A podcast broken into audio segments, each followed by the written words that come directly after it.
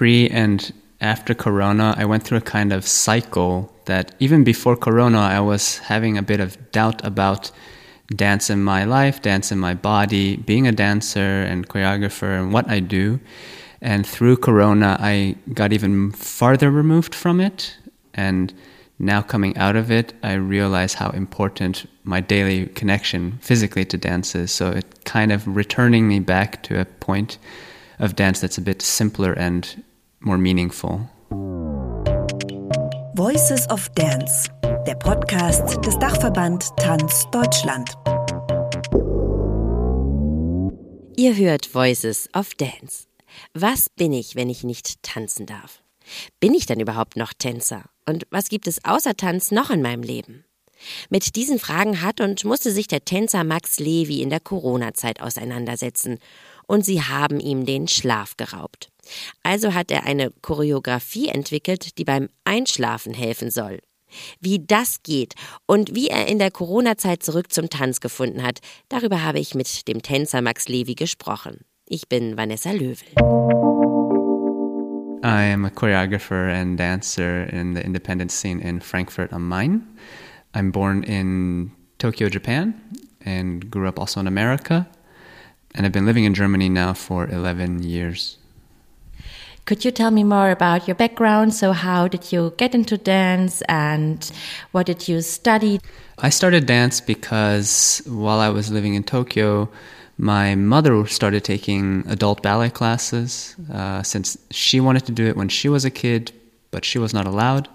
So she started to do it when she was an adult. And at one point, my younger brother also attended. So I said, okay, I'll, I'll go with. I got dragged along and I just tried a class. Um, and uh, so yeah, that was my entry into ballet. And and yeah, as I got older, then my formal education in dance continued to be ballet. I graduated as a ballet dancer with a little bit of modern contemporary knowledge, but mostly in classical ballet. I, I graduated from the San Francisco Ballet. You were living in Germany since 11 years as a dancer and choreographer. Do you have your own company?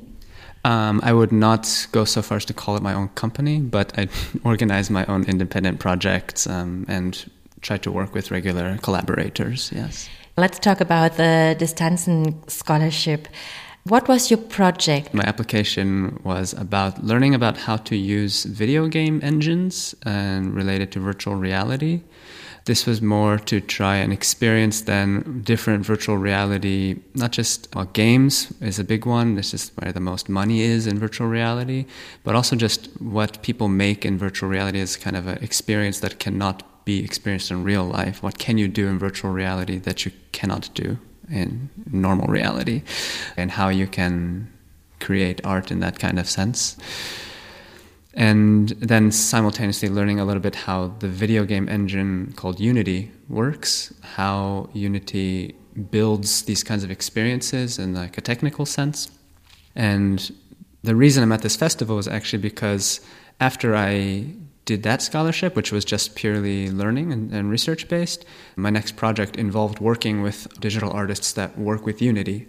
So my knowledge from the distance scholarship helped to then have this knowledge as a kind of liaison between then dancers who are just working as dancers and artists who are not working in dance, but then to be able to, to choreograph and communicate between them. Why are you interested in video games and in virtual reality? Well, I have been playing video games since I was quite young.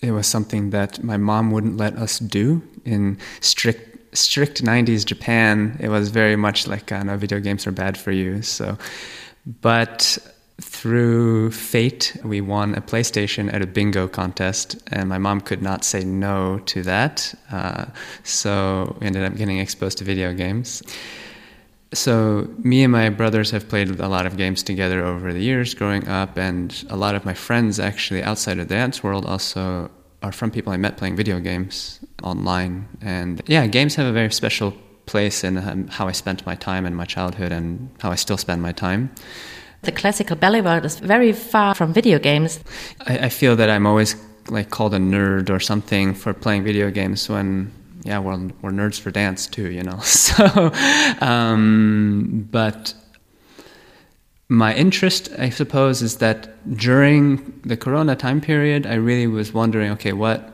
if I can't go out to to perform, if I can't go out to watch dance, or if I cannot be in a studio, then how, what has interested me in the past about other things I have interest in? How to how can they overlap?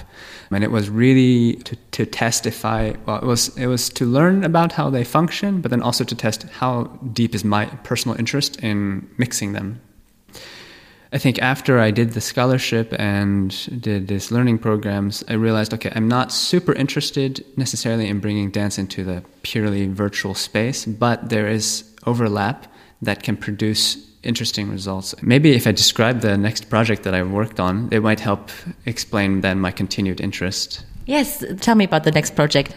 So the the project that kind of led afterwards was also funded by Dachverband Tanz but it was through the different program, the Tanz Digital program. And what we worked on was creating a dance film that you watch in bed as a way to be hypnotized to sleep. So you would watch it, it's about 35 minutes long, and it's designed and choreographed and modified in a way in with video effects and with the digital artists. So it's kind of like a hypnosis film for sleep. To relax better, or what is the aim of that? The aim is, I would say, if you can fall asleep to it, great. If you just relax more, great. There's no like goal you have to reach. You ha- it's not like okay, they didn't fall asleep, so it didn't work. If they feel relaxed afterwards, or better, or even if they just watch it as something that they find interesting as a dance film, that's also enough for me. But the mindset of how should we design and choreograph and make this film was always towards how can someone be more ready for bed after watching than before watching.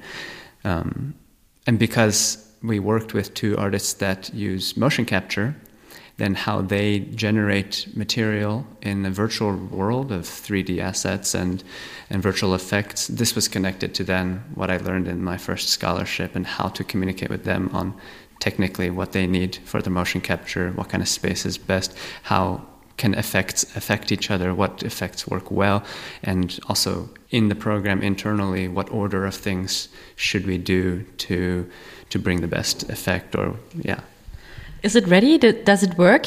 Yes, yes. It was released in February this year, 2022, um, and um, yeah, it's on my website. Yeah.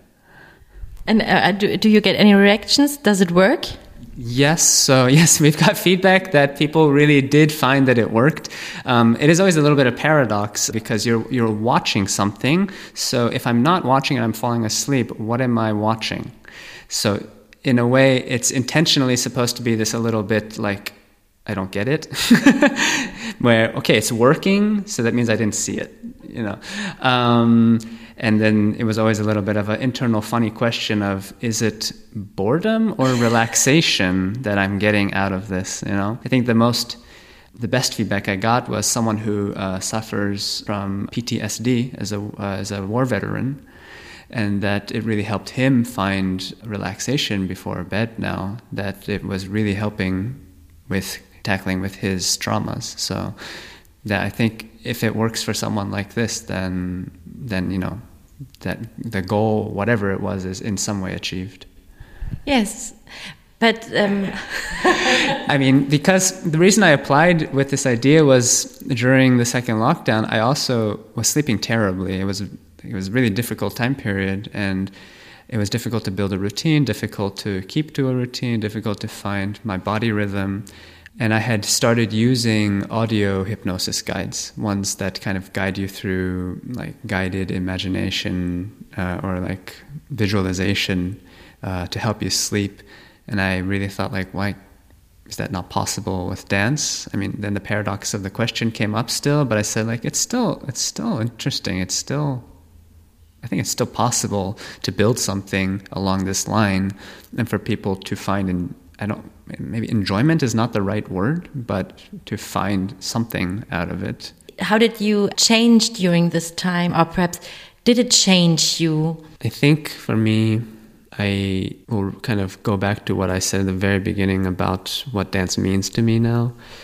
Even before Corona, I was going through a little bit of a crisis as a dancer about my own dancing and the value of it, and if I was good enough, or um, and if I could still dance well enough, or if I cared enough, in a sense.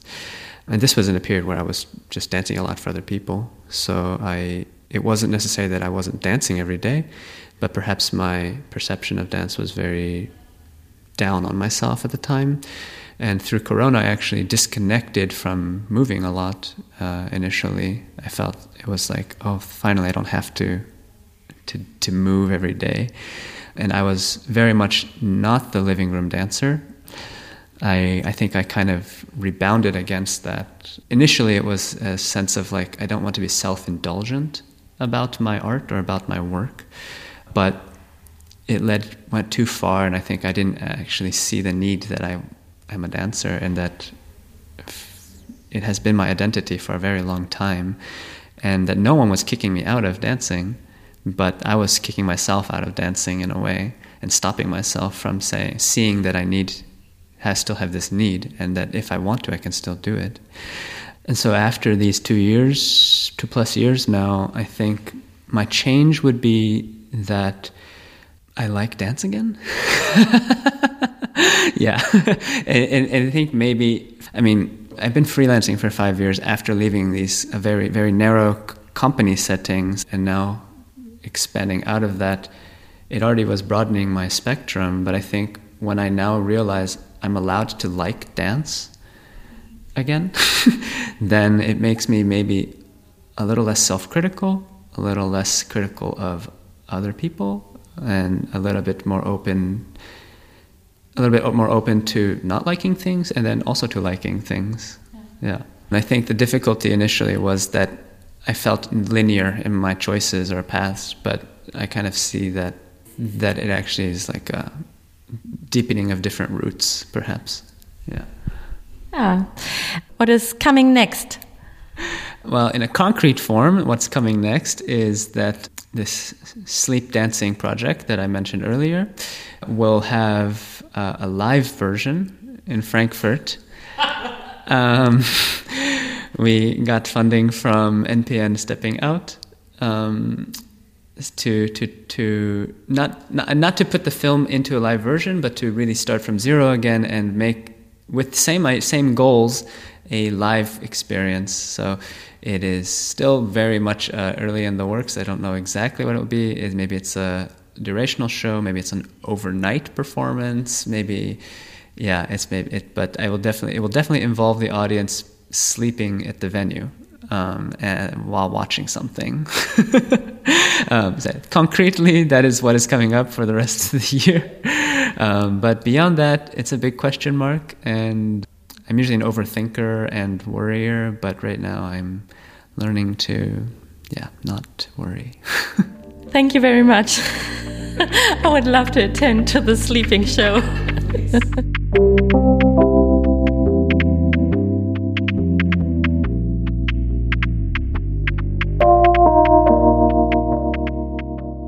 Das Interview mit Max Levi habe ich auf dem Distanzen Festival in Berlin im Juli 2022 geführt.